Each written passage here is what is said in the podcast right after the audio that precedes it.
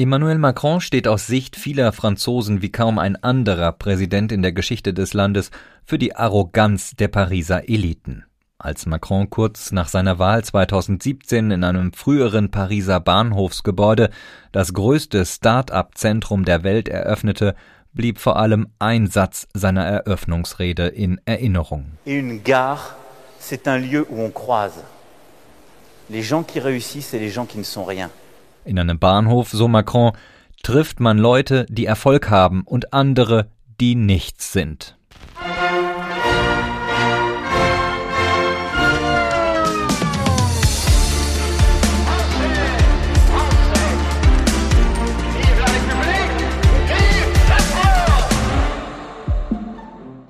Die politische Elite in Paris und das einfache Volk. Unser Thema in Folge 14 von Frankophil, dem Frankreich-Podcast, vor der ersten Runde der Parlamentswahlen in Frankreich. Wir sprechen über die Pläne von denen da oben in Paris und den Gefühlen von denen da unten in der Provinz. Am Mikrofon ist Andreas Noll.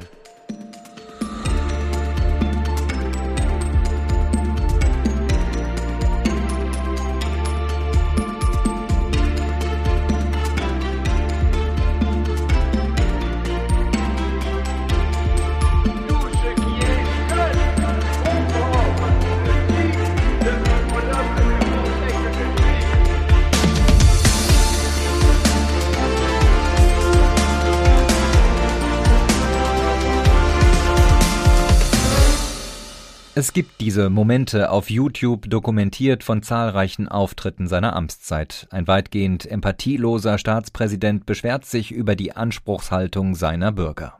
Il y en a certains, au lieu de le bordel, il ferait mieux d'aller regarder. Ah oui, mais peuvent pas avoir des postes là-bas, parce qu'il y en a qui ont les qualifications oui, pour oui. le faire. Hein. Im Herbst 2017 sagte Macron in Richtung streikender Arbeiter, die gegen Entlassungspläne in ihrer Fabrik auf die Barrikaden gingen, Statt so einen Schlamassel anzurichten, sollten sich die Männer lieber eine neue Arbeit suchen.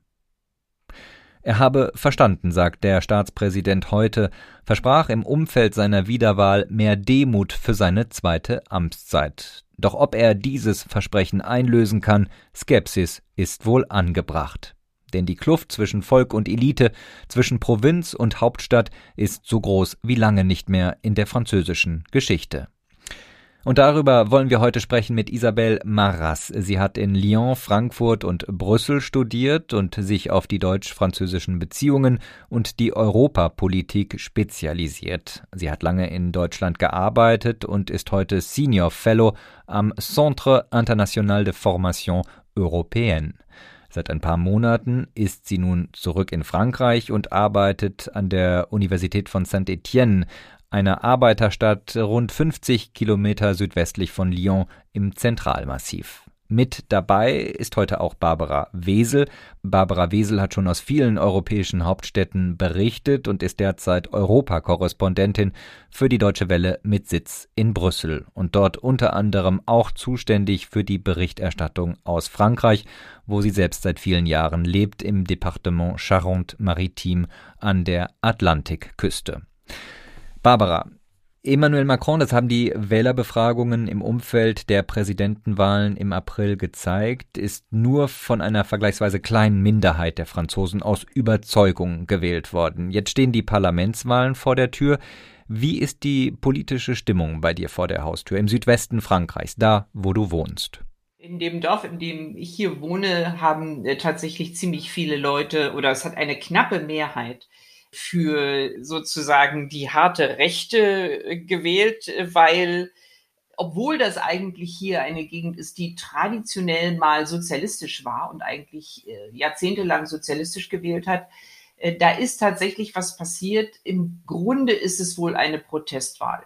Im Grunde ist es wohl so, dass die Leute frustriert sind, das Gefühl haben, dass die Versprechungen, die Macron gemacht hat, als er ins Amt kam 2017, dass sie nicht eingehalten wurden und dass sie irgendwie gegen das System sind, äh, wobei das System hier immer mit Paris gleichgesetzt wird. Und das Dramatische ist tatsächlich in, in den Regionen, sie hassen einfach Pariser.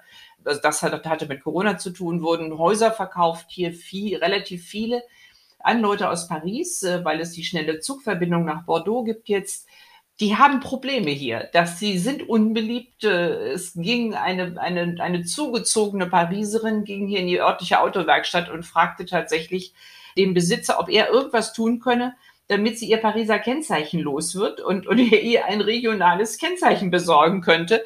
Da hat er natürlich nur gelacht und gesagt, nee, das geht nicht, damit musst du leben. Aber das steht natürlich auch dahinter. Also da spielt vieles zusammen. Frustration, der Hass sozusagen auf äh, die Hauptstadt äh, und äh, im Grunde so eine generelle Elitenablehnung, die sich eben auf dem Land äh, auch immer wieder relativ deutlich macht. Das ist ein, ein merkwürdiges Gemisch und das hat, glaube ich, äh, gar nicht so viel äh, quasi mit den Personen zu tun, sondern mit der generellen politischen Situation. Jetzt sagst du, das hat nicht so viel mit den Personen zu tun, sondern generell mit der äh, aktuellen politischen Situation. Großer Frust auf Paris, also die Spaltung zwischen Provinz und der Hauptstadt oder Provinz und den ähm, Metropolen. Gleichzeitig ist aber Macron ja auch ein typischer Vertreter der französischen Eliten mit seinem Lebenslauf. Wie deutlich wird das, wird das spürbar, wenn, wenn du Gespräche mit, mit Menschen bei dir in der Region über Emmanuel Macron führst? Also das ist eigentlich sehr spürbar. Das kommt natürlich darauf an, mit wem ich rede. Wenn ich mit den Nachbarn rede, die Pariser sind und die aus Paris kommen, äh, die eigentlich konservativ sind, also ich sag mal typische französische Bourgeoisie, dann sagen sie ja, natürlich haben wir ihn gewählt, weil nichts anderes geht, ne, weil das ist für sie dann klar. Also rechts außen zu wählen, das steht für sie äh, nicht in Frage. Da wählen sie dann zähneknirschend Macron. Auch natürlich, weil sie sich eben mit ihm mehr identifizieren. Das ist auch klar. Also weder hart links noch hart rechts, sage ich mal, kommt sozusagen für dieses Mittelfrankreich in Frage. Aber das hat weniger mit politischer Überzeugung zu tun. Rede ich mit den anderen Nachbarn, ähm, da haben wir sozusagen einen Klempner äh, in der Nähe, der hier lebenswichtig ist, weil er hin und wieder was repariert äh, und mit dem man sonst über alles Mögliche redet. Aber Politik, da musst du nur das Wort Macron fragen und dann verzieht er schon das Gesicht, als ob er in die Zitrone gebissen hätte. Da kann man überhaupt nicht drüber reden. Er, er kann und er will es einfach nicht. Er will das nicht. Das sind die, die anderen, das hat tatsächlich äh, mit dieser tiefen Spaltung zu tun. Das ist, hat auch mit Klasse zu tun. Also die Leute, die sich sozusagen nicht mit der Bourgeoisie identifizieren, identifizieren sich eben auch nicht mit Macron und finden ihn im Wesentlichen auch einfach unerträglich. Seine Rhetorik, seine Art aufzutreten, das ist einfach nicht ihre Welt. Und ich muss manchmal zurückdenken, ich habe in Brüssel Anfang der 2000er noch Chirac erlebt. Im Unterschied zu Macron hatte Chirac sozusagen diese Art, der ging hin äh, auf die Landwirtschaftsmesse und streichelte Kühe und, und redete mit Bauern. Das hat er kultiviert. Das, das konnte er einfach unvergleichlich gut. Das war natürlich alles eine Show, aber sie haben es ihm irgendwie abgekauft. Er konnte das verkörpern. Und das kann und macht Macron nicht. Das ist er einfach nicht. Und deswegen wird er von der Schicht auf dem Land, von, von Leuten, die sich sozusagen eben nicht mit Paris und mit den französischen Eliten identifizieren, per Toto abgelehnt. Das ist, äh, da kommt, das kommt überhaupt nicht in Frage. Da kann man auch nicht drüber diskutieren. Das hat gar keinen Zweck. Da läuft man in, in, in zehn Sekunden an die Wand.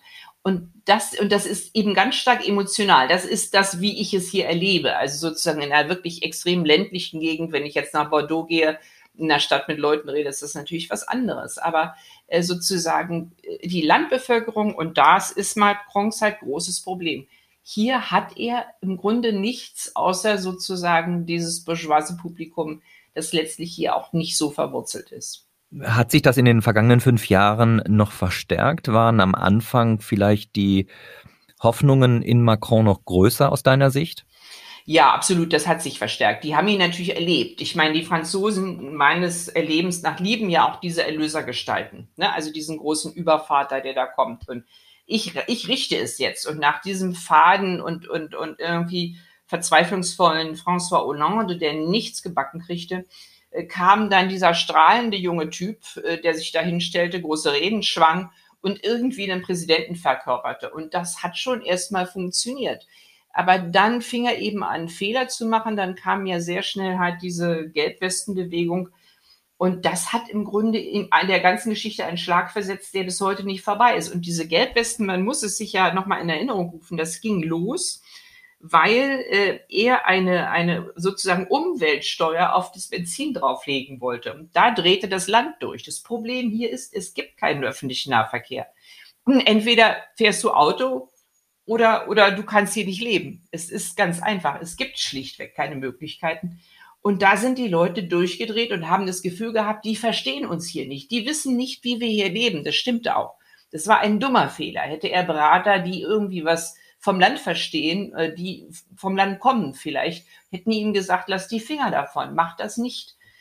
Aber das war sozusagen der Anfang dieser, dieser, dieser starken Gegenbewegung. Und dann hat sich das, man erinnert sich, das hat ja quasi anderthalb Jahre gegangen, diese Proteste, das hat sich dann natürlich auch verselbstständigt. Da kommt ganz vieles zusammen. Aber äh, es hat in der Tat natürlich diese Enttäuschung und er ist im Grunde jetzt gewählt worden, weil nichts anderes ging. Äh, für viele Leute. Das ist sozusagen per Default. Und äh, das ist das, was seine zweite Amtszeit, denke ich, ziemlich belasten wird. Isabel, äh, Barbara sagt, im Südwesten ist auch auf dem Dorf es äh, kein Thema, rechtsextrem zu wählen als Alternative zu Macron. Das ist da anders, wo du jetzt lebst, nämlich in Saint-Étienne. Das ist eine Arbeiterstadt, 50 Kilometer südwestlich von Lyon, nicht weit entfernt von den Hochburgen der extremen Rechten. Kannst du trotzdem in den Schilderungen von, von Barbara da ja Parallelen ziehen zu dem, zu dem Leben bei dir in Saint-Étienne und zu dem Gefühl, und wie ist es ähm, bei, bei dir an der Universität? Ja, also vielen Dank für die Frage. Also ich, ich stimme Barbara völlig zu äh, in seiner Bezeichnung mit dem großen Unterschied in meinem Fall, dass es äh, einfach kaum eine Debatte gibt zu den Legislativ, zu den Parlamentswahlen. Also äh, mein Gefühl ist, dass es eine, eine enorme Menge an Motivation, an Enthusiasmus äh, für die Wahl, also das galt für die äh, Präsidentielle und das gilt weiterhin und noch mehr. Das heißt, für viele, für viele Bürger sind einfach einfach diese Ergebnisse fast schon da. Das heißt, les Jeux sont joués. Das heißt, alles wäre, wäre schon mal gespielt. Für viele andere, äh, es bleibt noch natürlich äh, ein, Raum, äh, ein, ein Raum für Manöver, äh, besonders die, äh, die Anhänger von äh, Mélenchon, diese Allianz, äh, la NUPES. Das ist einfach nicht zu merken in den alltäglichen Debatten. Das heißt, aus meiner Sicht gibt es einfach keine Debatte zu dieser Wahl. Und äh, ich bin sehr, sehr erstaunt und habe immer wieder gefragt, also in meiner Familie, bei meinen Bekannten und beobachtet, was hier auf lokaler Ebene läuft. Ich kann einfach äh, äh, nur allgemeinen Medien und lokalen Medien folgen. Äh, sie haben berichtet über die Kampagne, äh, also auf lokaler Ebene auch, und immer wieder gesagt, wie schwer es war für die Kandidaten, sich überhaupt be bekannt zu machen von den Bürgern, also auf den Märkten und so weiter. Und das generell, die Stimmung war wirklich, die meisten Leute scheinen interessiert an dieser Wahl zu sein. Das liegt an mehreren Faktoren. Eine, eine Erklärung äh, davon ist, wie äh, Barbara Wesel schon beschrieben hat, dass, dass viele äh, denken, dass äh, Emmanuel Macron der Hauptkandidat mit den äh, Argumenten und mit den ähm, also Maßnahmen, die die besten für, für Frankreich in der äh, jetzigen Lage sind. Das heißt proeuropäisch, dass, dass er natürlich gewissermaßen das Zentrum der Meinungen auch verkörpert und vertritt und dass es äh, einfach der einzige Wahl bleibt in der heutigen politischen Lage, wo ganz viele äh, klassische Parteien einfach nicht mehr vertreten sind. Also es gab klassischerweise äh, also in diesen äh, drei letzten Jahrzehnten also die Lage der rechtsorientierten Leuten. Und das war vertreten von den Konservativen mit äh, äh mit äh, les Républicains, äh, also einfach äh, die Chirac-Anhänger und und diese diese Gaullisten. Und es gab auch die sozialistische Partei linksorientiert, aber nicht so äh, extrem.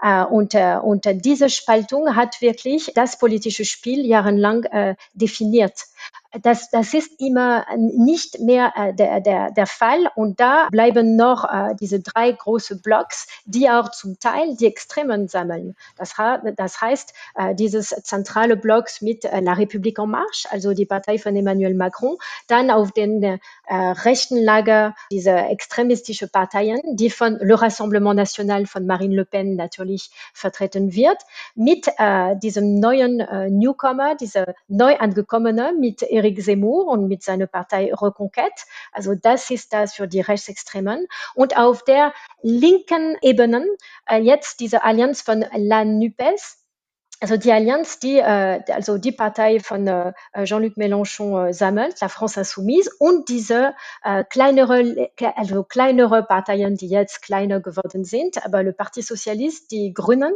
äh, in Frankreich und, und kleinere Parteien sammelt. Es gibt jetzt neue, neue Spielregeln, die noch nicht so integriert oder, oder dann verinnerlicht von den Wählern sind. Das heißt, es gibt dann diese offene Frage, diese große unbekannte äh, Dimension der Wahl. Und das hat Barbara auch betont. Wir wissen nicht so ganz, wie äh, die Wähler sich orientieren werden. Auf der lokalen Ebene, und ich kann das Beispiel von Saint-Etienne und eher von meinem äh, ganz lokalen Bezirk in der Nähe von Saint-Etienne äh, nehmen. Äh, traditionell gab es immer eine hohe Wahl für Marine Le Pen. Und das heißt, zwischen 20, 30 Prozent der Wähler haben sich auch für die letzte Präsidentielle äh, für Marine Le Pen entschieden. Also über 20 Prozent. Sie ist an der äh, zweiten Reihe angekommen vor Jean-Luc Mélenchon in diesem sechsten Bezirk neben Saint-Etienne. Aber es kam hinzu acht Prozent für Eric Zemmour. Das heißt, insgesamt hat der Rest, rechtsextremistische Lager in diesem kleinen Bezirk, und das ist eher repräsentativ von, von großen Teilen dieses Departements, diese rechtsextremistischen ähm, Kandidaten gewählt. Aber konkret, wenn die legislativ kommen, gibt es so mehrere Kandidaten, die einfach nicht so äh, bekannt sind von vielen Bürgern und das führt zu äh, dieser Unsicherheit in dem finalen Ergebnis. Es gibt die Leute, die dann eine gewisse ähm, Ordnung behalten möchten, trotz dieser großen Reaktion gegen Emmanuel Macron und vor allem seinem Führungsstil. Und es gibt äh, ganz viel ja, Wahlprozess unter den Leuten, die werden äh, auch ganz viel von den äh, NUPES wählen oder äh, weiterhin rechtsextrem wählen. Aber viele von denen drücken sich nicht so aus. Das ist ganz schwer zu merken, weil diese äh, politische Meinungen nicht so ähm, in der Öffentlichkeit äh, also zu, zu spüren sind. Jetzt äh, gibt es ja nicht nur die Möglichkeit, aus Protest eben die extreme Rechte oder auch die extreme Linke zu wählen, um seinen Unmut mit Macron auszudrücken, sondern man kann auch nicht wählen. Jetzt bei den Parlamentswahlen geht man ja davon aus, dass es äh, vermutlich wieder eine, eine sehr große äh, Wahlenthaltung geben wird bei den beiden Runden im, im Juni. Warum nutzen die Franzosen, äh, Isabel, aus deiner Sicht nicht die Möglichkeit, ihre politi ihrer politischen Stimme hier Gehör zu verschaffen? Warum, wenn die Unzufriedenheit mit Paris so groß ist, warum äh, kann es dann sein, dass vielleicht 50 Prozent der Wahlberechtigten gar nicht zur Wahl gehen bei den Parlamentswahlen? Also aus meiner Sicht gibt es da ähm, zwei äh, strukturelle Faktoren, würde ich sagen. Das liegt also zum größten Teil äh, an dem politischen System. Traditionell und auch nach der letzten Reform der präsidentiellen Wahlen und Parlamentswahlen, die jetzt also erstmal in wenigen Wochen äh, sukzessiv organisiert werden. Traditionell wählen die Wähler die gleiche Partei nach, nach der Wahl des Präsidenten. Das war immer diesen Trend. Äh, die Wähler und die französische Bürger wissen das Bescheid. Also sie gehen davon aus, dass, äh, als ich gesagt habe, dass es sich vielleicht nicht lohnt, weiterhin ihre eigene Meinung für eine andere Partei auszudrücken, sondern dass eben diese Legislative das Ergebnis der Präsidentialwahl bestätigen werden.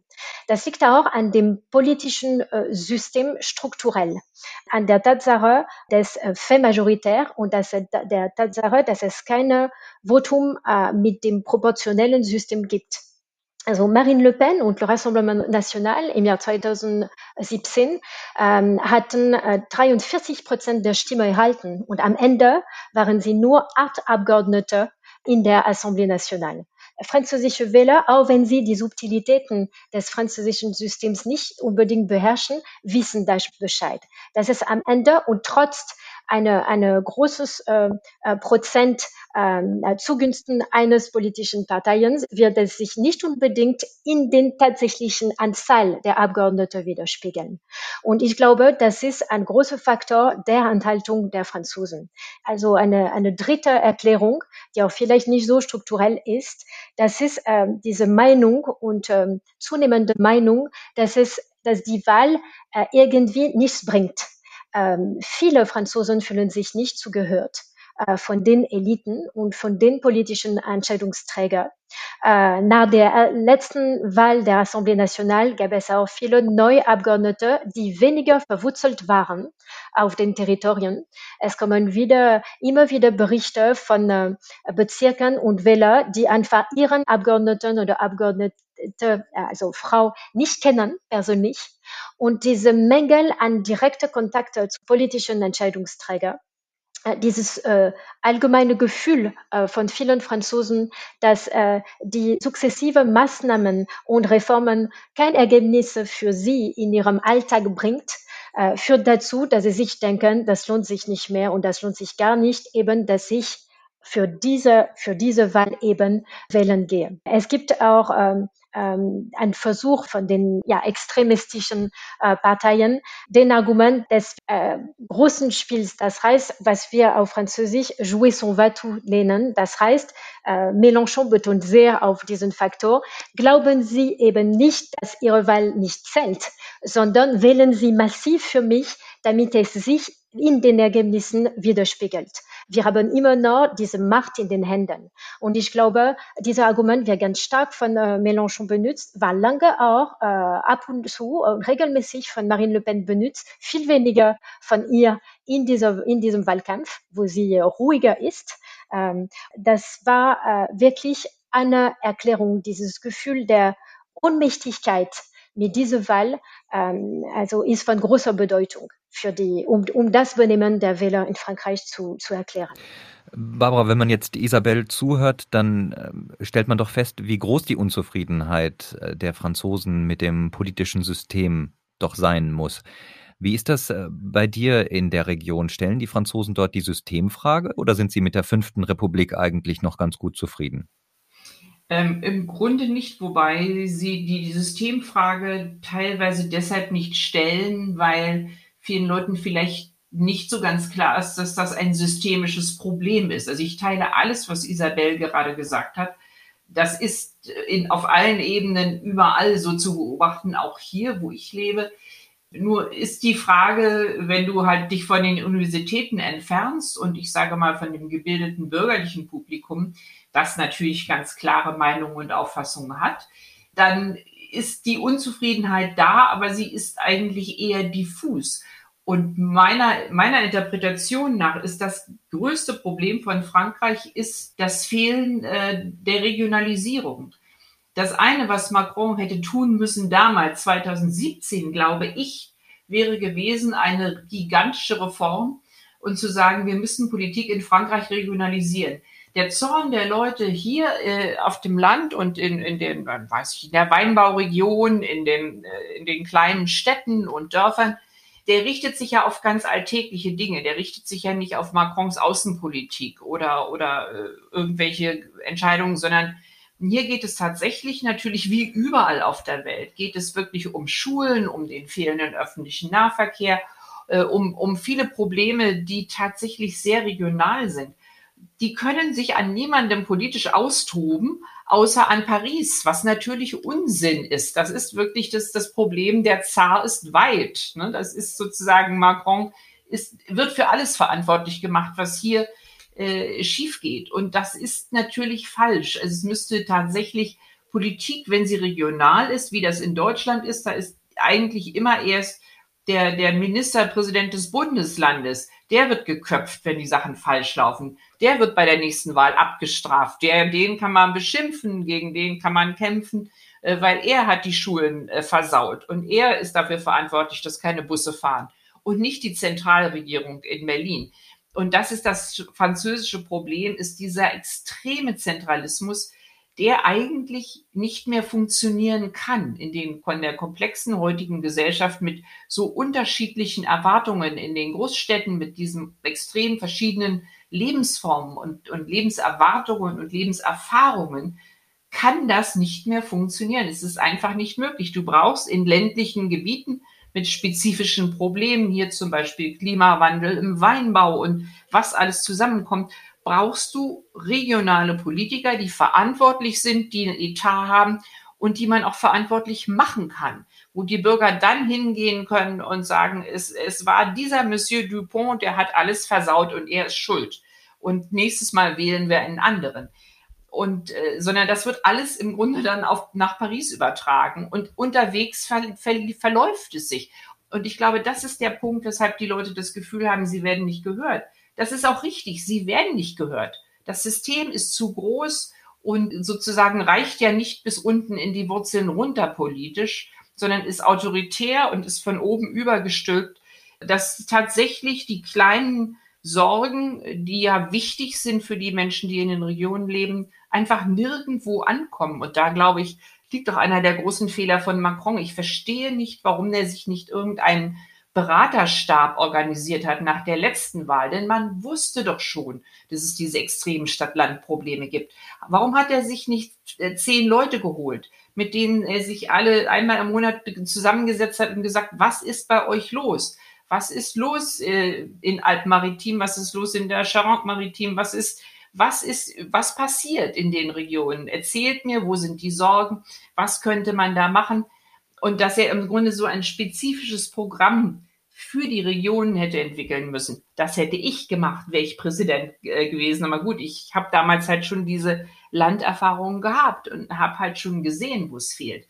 Aber das ist diese Pariser natürlich, sie schweben über den Wassern und äh, treffen Entscheidungen, die nichts damit zu tun haben, wo tatsächlich die Alltagsprobleme liegen. Und wenn man mit Leuten redet, teilweise sind sie einfach dermaßen wütend auf irgendetwas, ne? weil, weil das Leben nicht so funktioniert, wie sie denken. Und sie werden nicht gehört. Tatsächlich kommen ihre Probleme nirgendwo an. Das muss man mal ganz klar sagen. Weil auch die Abgeordneten hier in Frankreich äh, im Grunde ja nicht genug Macht haben, weil sie nicht wirklich verwurzelt sind in der Region weil sie die Sorgen der Leute nicht wirklich nach Paris tragen, damit laut werden und sagen, aber ich sage jetzt hier für die Charente-Maritime, so geht es nicht und wir protestieren und da muss was anders werden. Das passiert ja nicht. Und da ist im Grunde ein, ein vollkommener Disconnect, eine, eine fehlende, völlig fehlende Beziehung äh, zwischen den Ebenen. Und ich gucke mir das an und ich schlage eigentlich die Hände beim Kopf zusammen, zusammen und denke, das müsste strukturell grundsätzlich anders werden oder ich sehe überhaupt keine Lösung. Ich sehe einfach da gar keinen Weg nach vorn. Barbara, bei so viel Paris-Bashing möchte ich mal doch noch mal die Lanze brechen für die, für die Hauptstadt.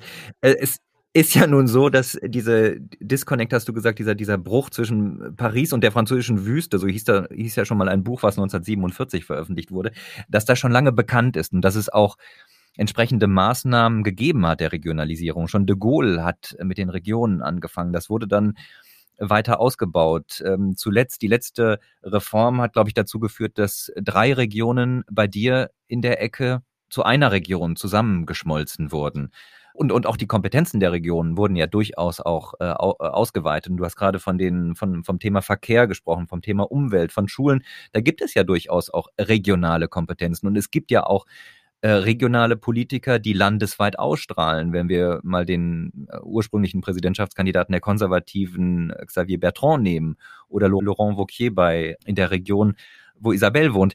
Machen es sich die Bürger, meine Frage, machen, machen es sich die Bürger nicht da einfach äh, zu einfach und sehen nicht die Fortschritte, die von Paris durchaus auch initiiert wurden?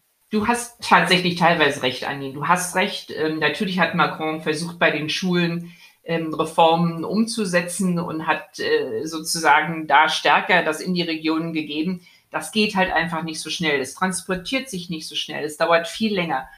Und die Verantwortlichkeit der regionalen Politiker ist meiner Meinung nach nicht stark genug. Äh, das muss mehr personalisiert sein. Es muss mehr klar sein, wer hat hier den Hut auf. Der und die hat auch einen Etat. Der und die muss gerade stehen für das, was passiert. Und der und die kann beim nächsten Mal abgewählt werden. Äh, das ist nicht das, das, im Grunde ist das natürlich auch tief eingefressen ins französische Bewusstsein. Wenn was schief geht, ist Paris schuld. Das gebe ich dir zu. Das ist richtig. Und dagegen kommst du nur sehr langsam an. Aber mein, meine Kritik ist, dass Macron halt in der letzten Wahlperiode bei weitem nicht genug getan hat. Lange nicht genug getan hat, um äh, die Regionen einzubeziehen, um ihnen das Gefühl zu geben, dass sie gehört werden, dass da Geld liegt, dass man verwenden kann, für regionale Projekte, dass sozusagen äh, wirklich auch äh, Fortschritte hier formuliert werden. Was ist hier eigentlich nötig? Das ist ja hier im, im Südwesten anders als da, wo Isabel ist zum Beispiel. Oder das ist in der Mitte des Landes. Ich sage jetzt mal da die Gegend um Toulouse oder Gers oder so. Das ist wieder völlig anders, weil die wirtschaftlich anders strukturiert sind. Dass das einfach zu, das kommt nicht an. Das wird im Grunde zu viel über einen Kamm geschoren. Und tatsächlich ist natürlich das Paris-Bashing auch im Bewusstsein, glaube ich, vieler Franzosen verankert. Das ist ja auch einfach. Ne? Man, äh, man macht es sich dann auch teilweise leicht, das gebe ich zu. Es gibt sehr wenig sozusagen Bürgerengagement sozusagen auf, auf der Ebene kleiner Städte und, und, und, und so, so von Subregionen zu sagen, wir wollen jetzt hier was verändern. Ähm, das ist sehr wenig so, weil man natürlich ist es auch bequem, immer mit dem Finger nach Paris zu zeigen und zu sagen, wir können ja gar nicht, es ist deren Schuld. Das ist die andere Seite davon, eingeräumt. Wie viele Regionalpolitiker kennst du denn eigentlich bei dir in der Region? Also ist das nur der, ich weiß nicht, ob es eine Präsidentin ist bei euch oder ein Präsident, ist es nur der Präsident, den man kennt oder gibt es tatsächlich, wie sagen wir mal, ich bin ja jetzt im Bundesland Nordrhein-Westfalen, da kenne ich dann zumindest schon die Schulministerin, den Innenminister, den Ministerpräsidenten natürlich. Da gibt es also schon eine gewisse Riege von Politikern, die dann auch in Erscheinung treten. Wie ist das bei dir? Das ist eigentlich sehr gering. Also man kennt im Grunde höchstens noch die örtlichen Bürgermeister, die Bürgermeister der Kreisstadt und so. Die haben natürlich wenig so viel zu sagen, wobei auch da Unterschiede von Ort zu Ort zu bemerken sind. Da, wo jemand Junges und Fittes und sozusagen Aufgeschlossenes plötzlich mal gewählt wird, da beginnen Dinge sich auch zu ändern. Leute, die wissen, welche Töpfe man zum Beispiel anzapfen kann regional, um irgendwo was zu äh, zu renovieren, um irgendwas zu restaurieren, alte, alte Gebäude oder so. Da kommt schon was voran. Also das hat natürlich auch mit Initiative zu tun. Mm, aber es gibt eben natürlich auch hier so eingefressene Strukturen, dass seit, seit 20 Jahren irgendwo der gleiche Bürgermeister sitzt, äh, weil, einfach weil der mit allen seine Geschäftchen macht und, und unterm Tisch so die kleinen Sachen laufen und der wird eben deswegen nicht abgewählt das muss man auch wissen, das Land ist das Land. Das ist so seit Balzac und da gibt es auch bestimmte Strukturen, die, die halt einfach tief eingefressen sind. Das ist natürlich vielschichtig. Aber ich denke, das ist lange nicht so viel Verantwortung oder Verantwortlichkeit wie bei den und auch Sichtbarkeit bei den regionalen Politikern, wie es in Deutschland ist. Das ist, das ist natürlich wirklich anders organisiert. Und letztlich, äh, das, was Isabel äh, etwas früher sagte, dass die, sozusagen, dass das Partizipative fehlt, dass die wirklich äh, repräsentative, der repräsentative Teil der Demokratie, der ist einfach hier unterentwickelt. Das ist ein massives strukturelles Problem, denke ich. Ne, solange du die Leute nicht siehst, sie nicht kennst und sie nicht verantwortlich machen kannst, und dann kommt das raus, was Isabel auch sagte. Dann wollen sie nicht mehr, haben sie keine Lust mehr, weil sie sagen, das ist ja eh wurscht. Das, was die da machen, ist sowieso egal. Es ändert für mich ja nichts. Und dann hast du diese Demokratiefrustration, die dann natürlich die Extreme stärkt. Und das ist einfach eine ganz, ganz schlechte Entwicklung. Isabel, an dich die Frage, kann man sich in der Provinz warm laufen, um dann ja in Paris äh, politische Karriere zu machen? Funktioniert das? Ähm, das kann funktionieren, aber es geht um Maßnahmen. Und äh, also die Leute, die sich für Politik interessieren, ähm, die eher gebildet sind, wissen das sehr gut Bescheid. Nur als Franzosen, äh, wir brauchen Jahre, um uns davon bewusst zu werden. Das ist nur vor, vor ein paar Jahren, dass ich wirklich realisiert habe, weil ich äh, selber die französische Politik einem deutschen Publikum erläutern musste, dass ich realisiert habe, oh mein Gott, also zwei Drittel der Abgeordneten werden direkt von Paris nominiert, sind parachuté, also dann äh, von Paris her in einem Bezirk so äh, äh, angeführt und nur ungefähr ein Drittel kommen wirklich auf der, äh, aus der lokalen Ebene und äh, von diesem Drittel ganz wenige von denen werden dann bekannt. Also in Paris und auf der nationalen Ebene. Und dafür brauchen sie natürlich eine starke politische Förderung und äh, ja, eine große Unterstützung äh, der nationalen ähm, ja, Parteiensystemen sozusagen. Bisher hat es so funktioniert. Und trotz dem Wunsch von Emmanuel Macron, äh, also 2017, diese neue Generation von äh, lokalen ähm, Politikern zu fördern, ganz wenige von denen haben dann ein, ein Gesicht bekommen für die französische Bürger. Äh, das kann wirklich äh, eine Beobachtung äh, sein. Aber ich würde trotzdem ergänzen mit, mit einer Beobachtung. Das liegt an einem System und das liegt auch für mich äh, an einer fehlenden politischen Bildung der Bürger. Ich finde, äh, seit Jahrzehnten gibt es zu wenig Ausbildungsarbeit, äh, die gemacht, die geleistet wurde äh, mit den Bürgern, mit, mit dem Ziel, sie äh, auszubilden, damit sie eben realisieren, was sie für lokale, regionale, nationale Vertreter haben und dass äh, es in ihren Händen liegt, sie zu appellieren, sich zu organisieren, damit sie da politische Ideen und, äh, und diese politische Erwartungen bis zur höchsten Ebene der Republik zu bringen. Und das ist für mich eine Erkenntnis dieser, dieser letzten Jahrzehnten. Die, die französische Gesellschaft hat sich sehr stark verändert. Äh, es gibt jetzt eine große ähm, Bipolarisierung, also des Mittelschichts in Frankreich. Ich glaube, diese, diese, es gibt nicht mehr einen Mittelschicht, sondern wirklich verschiedene Arten Mittelschicht. Es gibt eine gebildete Mittelschicht, die, die informiert ist, die proeuropäisch ist, die dann noch weiterhin Chancen für ihre eigenen Kinder, für die Familie sieht. Und es gibt eine immer bescheidene oder ja, eine, eine Art Mittelschicht, die wirklich ähm, an, der, an der Grenze am Rand der Armut liegt und für diese äh, Kategorie von Bürgern wird das Leben äh, wirklich schwer. Und äh, also die, die, die Familien sehen wenige Chancen für ihre eigenen Kinder, äh, das Studium zu finanzieren. Daher ist eben und sind diese lokale Universitäten und diese äh, Bildungseinrichtungen in der Nähe so wichtig, um die, die, die, die zukünftige Bürger zu bilden und, und denen eine Ehrgeiz zu geben. Aber diese, diese Mittelschicht, die dann ähm, prekärer werden, äh, die weniger gut leben, ähm, sind sehr klarsichtig über ihre eigene Situation. Und das führt zu, die, zu dieser Frust. Die Reform der Regionen hat gar keine äh, sichtbare Auswirkungen gehabt. Und das ist schon sehr auffällig, finde ich. Also das wurde ganz groß angekündigt. Das hat natürlich zu großen Veränderungen geführt. Wenn drei Regionen auf einmal eine einzige Region werden, das bringt zu vielen Unruhen auf, auf regionaler Ebene. Also, ich, also am Beispiel des Grand Est äh, zum Beispiel. Ich war jahrelang ganz in der Nähe in Saarbrücken. Das war gar nicht so einfach.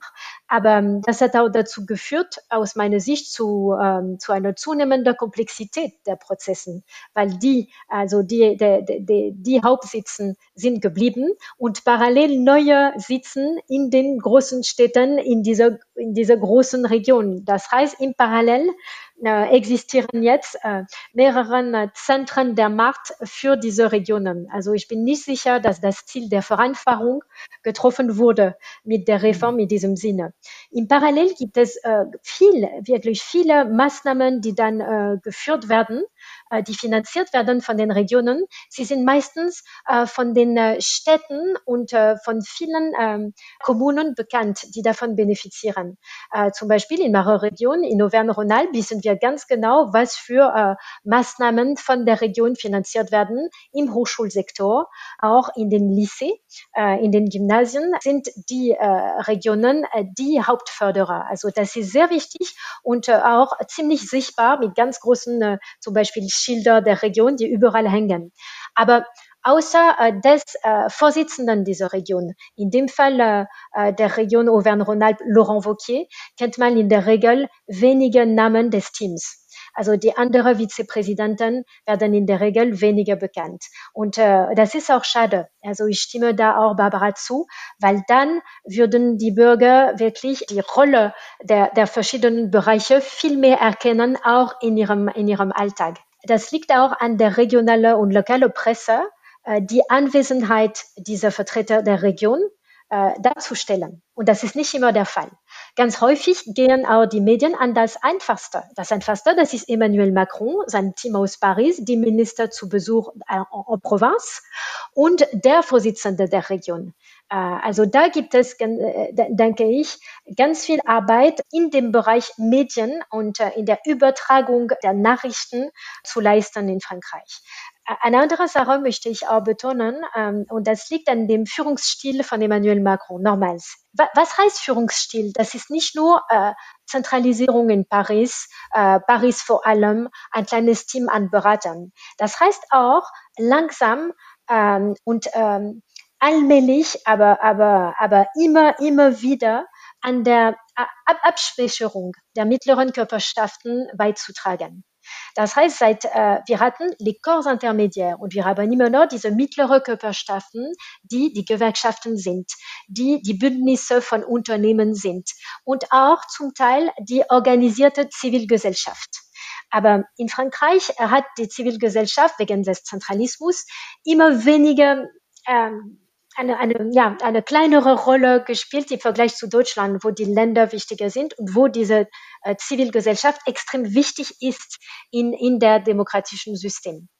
Und ich finde, äh, da äh, fehlen Vertreter von dieser mittleren Körperschaften äh, sehr, sehr viel, weil die Stimme von Gewerkschaften, die repräsentativ wären, also starke Stimme von Verbände, von ganzen Bereichen wäre sehr nützlich, um unser Land zu verstehen und um die Stimme von diesen Bürgern und von den verschiedenen Kategorien zu widerspiegeln. Wir haben zurzeit, nur zwei Stimmen, die von mir bekannt werden. Das ist der Vertreter der Unternehmen, äh, also von dem Patronat Français, und die Stimme äh, der Vertreterin der ähm, Landwirtschaft und die immer wieder in den Medien auftauchen. Aber ganz viele andere äh, Vertreter sind einfach unbekannt und unsichtbar.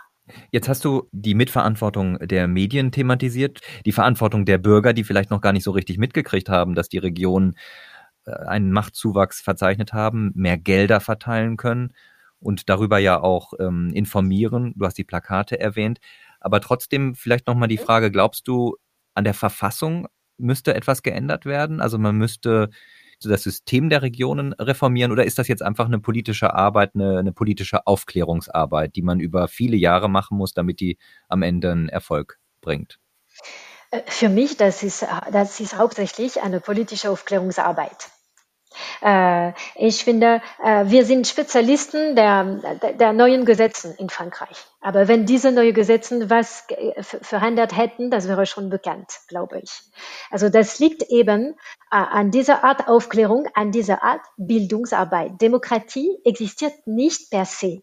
Demokratie ist eine Arbeit, die man immer wieder leisten soll, mit den Bürgern, mit diesem Sinn von Verantwortlichkeit als Entscheidungsträger. Und das fällt in Frankreich ohne oder ich finde ich in einem Kontext, wo zu wenige Stimmen in der Lage sind, das zu erläutern, wörtlich. Äh, es gibt, finde ich, wenige Entscheidungsträger, die in der Lage sind, über Werten, Grundprinzipien der Republik, ähm, Rechtsstaat, Demokratie zu erläutern und mit, und diese, diese Worten ganz einfach zu erklären mit konkreten Beispielen. Und das ist, äh, das ist eine Art Bildungsarbeit, die wir äh, in Vereinen und, äh, und in, in bestimmten äh, Einrichtungen führen könnten. Sie existieren schon, aber sie sind weniger bekannt. Äh, ich habe immer wieder das Gefühl und über Jahre dieses Gefühl gehabt, dass ähm, auch in unter meinen Kontakten ganz wenige Leute sind in der Lage, ihre Frust, ihre Ideen in ganz konkreten Maßnahmen, die nützbar für die politischen Entscheidungsträger wären. Aber das kann man auch lernen. Das muss man praktizieren. Ich möchte etwas auch ergänzen und addieren über der Verbandswesen, le Tissu associatif in Frankreich. Das wird häufig untergeschätzt. Diese lokale Vereinsstrukturen sind extrem wichtig in Frankreich. Sie sind unzählig. Es gibt in, in jeder Kommune hunderten Vereinen, die sehr gut funktionieren. Sie sind thematisch, sie leisten soziale Arbeit, sie leisten kulturelle Arbeit, es sind kollektive Gärten, es sind äh, Lehreinrichtungen und so weiter und so weiter. Die Leute häufig sehen sich als bescheiden und äh, ganz wenige von diesen Vereinen sind sozusagen politisiert. Das heißt, bringen politische ja, Maßnahmen hoch. Äh, und äh, das wäre, finde ich, ganz interessant, äh, dass, äh, dass die Franzosen selber sich von, die, von der Stärke von diesem Verbandswesens bewusst werden. Barbara, zum Schluss äh, für dich die Frage, du hast gesagt, ähm, du verstehst nicht, warum Macron sich nicht ein Team von 10, 15 Leuten geholt hat, ähm, das ihm dann sagt, was in den Regionen da los ist. Glaubst du auch, äh, dass sich die Dinge mit den Bordmitteln der Fünften Republik, so will ich es mal formulieren, ins Positive wenden lassen oder muss man doch an die Verfassung gehen? Stichwort, sagen wir mal, Verhältniswahlrecht einführen, um die Sichtbarkeit von Politikern aus der Provinz zu erhöhen und um ja diese Kluft zwischen Provinz und Zentralregierung, Hauptstadt zu verringern? Also ich denke, im Grunde braucht es tatsächlich eine, eine ernsthafte strukturelle Reform. Ich ja, habe gehört, was Isabel sagt über dieses Verbandswesen und so weiter. Mein Eindruck ist aber, dass das nirgendwo hingeht politisch. Also dass das einfach, die Leute machen irgendwo so ihr Ding und das kommt nirgendwo an. Das wird nicht weiter transportiert, das bündelt sich nicht, das äh, läuft einfach in die Breite. Ich habe äh, beteile auch absolut die Einschätzung, dass diese, diese Regionalreform letztlich ist nirgendwo hingegangen. Das hat, es war ein riesener Aufriss, ein, ein, ein großes Getöse und hat im Grunde zu nichts geführt. Das ist nirgendwo auch wirklich transportiert worden.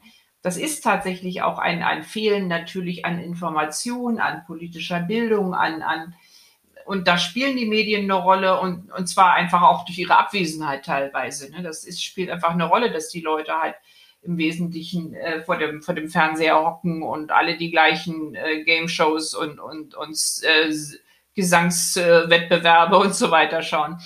Da wird sehr wenig transportiert. Ich sehe letztlich äh, wenig Chancen, sozusagen, indem man an dem Bestehenden weiter herumschraubt, es irgendwie ernsthaft nach vorne zu bringen. Ich denke, tatsächlich bräuchte das Land einfach mehr repräsentative Anteile äh, um den Bürgern auch das Gefühl zu geben, dass sie tatsächlich beteiligt sind, dass sie wirklich gehört werden, dass ihre Stimme eine Rolle spielt. Ähm, das kann man möglicherweise doch durch klare Reformschritte hier lang und da lang, die irgendwie immer wieder verpuffen, nicht ändern. Ich weiß, wie gefährlich das ist und ich weiß, wie, wie schwierig das ist auch und dass so Verfassungsänderungen und so die großen strukturellen Änderungen ein Problem sind, zumal äh, angesichts dieser extremen Spaltung hier. Ich wollte noch etwas sagen, was mir auf der Seele liegt, ist, dass ich in den nächsten fünf Jahren nicht wirklich erkennen kann, wo das politisch hingeht in Frankreich. Mit, mit, dem, mit dem rechtsextremen Block auf der einen Seite, dem jetzt links, quasi linksextrem gewordenen Block, was ich ganz stark auf Mélenchon schiebe. Ich habe äh, vor kurzem irgendein ein Mélenchon-Zitat äh, gesehen, wo er so etwas sagte wie, wählt mich, ne, Wahlkampf, ich kann euch nicht den Himmel auf Erden versprechen, ich kann euch aber versprechen, dass es besser wird als die Hölle, in der wir leben. Da habe ich gedacht, ist der Mann vollkommen verrückt geworden. Ähm, äh, das war irgendwas mit L'Enfer au Moment oder sowas. Also das war wirklich die Hölle, in der wir sind wo ich dachte, ist das, die, die Rhetorik ist so absurd und so extrem. Also es ist einfach extremistisch. Und er hat das so weit verschoben. Das heißt, dass die Sozialisten, die da drin sind, also Sozialdemokraten quasi und Grüne und so, wie können die sich darin wiederfinden? Und das ist diese, diese merkwürdige Aufstellung jetzt von dieser diffusen Mitte um Macron, den Rechtsextremen und letztlich dann einem linken Lager, das plötzlich linksextrem aussieht ob es wirklich so geworden ist, kann ich nicht einschätzen, aber aussieht, ähm, darin liegt ja keine politische Zukunft. Was soll denn in fünf Jahren bei den Wahlen passieren? Wenn die Leute wieder vor der, vor der Situation stehen, dass sie entweder irgendwie eine diffuse Mitte mit einem Macron-Nachfolgerin wählen sollen oder extrem rechts oder extrem links wählen können. Das ist eine ganz ungute Situation, weil es eigentlich, sage ich mal, der Massebevölkerung nicht das Gefühl gibt, dass sie eine ernsthafte Wahl hätten. Ne, zu wählen zwischen etwas mehr konservativ oder sozialdemokratisch, was letztlich sozusagen die, dem, dem traditionellen Empfinden der Mehrheit der Leute entspricht. Dieses Verstärken der, der extremen Ränder. Ich sehe einfach nicht, wo das hingehen soll. Ich, ich sehe da überhaupt keinen Ausweg und keine Lösung und ich verstehe auch nicht ganz, was Macron da spielt. Er ist intelligent genug, um dieses, um dieses Systemproblem zu verstehen. Und wo soll das hingehen? Was will er eigentlich da? Also ich hatte schon vor dieser Wahl war ich etwas beunruhigt. Aber die nächste Wahl in fünf Jahren würde mich extrem unruhig machen, weil ich denke, um Himmels Willen, was kann das werden? Das kann einfach nicht gut ausgehen. Und deswegen sehe ich dieses große Struktur, politische Strukturproblem, die Abschaffung der alten Parteien hat zwar einerseits äh, mal alles aufgerissen, was an sich gut ist, aber es hat eben auch die vernünftige Mitte geschrumpft auf Macron. Auf, auf, auf, oder seine Partei oder seine Nachfolge, die dann irgendwie ja kommen muss. Und du kannst dann nur noch das machen, Du kannst nicht mehr sagen, ich bin aber eigentlich eher etwas konservativer. Oder du kannst nicht sagen, ich bin von Herzen Sozialdemokrat. Du hast keine Wahl mehr. Und äh, du kannst dann zu den Extremen gehen oder du musst in der Mitte irgendwie dich so entlang schleppen. Das kann keine politische Lösung sein und das macht mir große Sorgen eigentlich ein super Schlusswort, aber die, die Frage, glaubst du nicht, dass, ähm, weil es jetzt auch nochmal zu dem Thema Provinz passt, äh, gerade in der Provinz sind doch die alten Parteien, die traditionellen Parteien noch so gut verankert. Äh, glaubst du nicht, dass die wieder auferstehen könnten, äh, können nach dem Ende der zweiten Amtszeit jetzt von Emmanuel Macron? Ja, aber wie können sie wieder auferstehen, wenn sie äh, gewählt werden? Zwar nach Paris in ein Parlament, das aber viel zu wenig zu sagen hat, wo sie sich nicht hinreichend profilieren können, ähm, wo sozusagen ihre Karriere nirgendwo hingeht. Nenn mir doch mal jemand, der aus diesem Parlament hier hervorgeht, wo du sagst, er oder sie wäre jetzt der nächste Star. Ich, ich kann dir einfach niemanden nennen. Ich, ich weiß es nicht. Und äh, in, da liegt im Grunde dieser Systemfehler, ne, dass da jetzt nicht die Stars der Zukunft kommen eben nicht aus der Provinz, sondern die kommen irgendwie wieder aus Paris. Und, und das sind wieder Leute, die irgendwie auf, aus dem Elitensystem quasi äh, in diese Position reinkommen. Und äh, da ist dieser Mangel an Repräsentativität, äh, der Frustration erzeugt, der Extremismus befördert. Und äh, da liegt im Grunde jetzt eine Entwicklung, eine politische Entwicklung in Frankreich, wo ich äh, etwas verzweifelt vorstehe und denke, um Himmels Willen, äh, lass sie doch wieder äh, drei, vier in Gänsefüßchen normale Parteien haben sodass der Bürger wählen kann zwischen ein bisschen liberal, mehr konservativ, mehr sozialdemokratisch, von mir auch ein bisschen linksextrem oder dann notfalls auch was auf der extremen Rechten, aber ein breiteres Spektrum. Und dass diese Konstellation, wie sie im Moment hier herrscht, ähm, eigentlich fatal ist, weil sie keine gute, weil sie fast keinen guten Ausgang haben kann. Äh, und das ist das, was mich, ähm, was mich wirklich sehr besorgt macht. Das äh, finde ich äh, politisch im Grunde eine, eine relativ verzweifelte Situation. Und das war Folge 14 von Frankophil, dem Frankreich-Podcast. Heute mit Isabelle Maras von der Universität Saint-Étienne und der Deutsche Welle-Korrespondentin Barbara Wesel. Diese Ausgabe wurde unterstützt vom Gustav Stresemann Institut in Bonn und gefördert vom Deutsch-Französischen Bürgerfonds. Die wissenschaftliche Begleitung hatte Landry Charrier. Am Mikrofon bedankt sich Andreas Noll.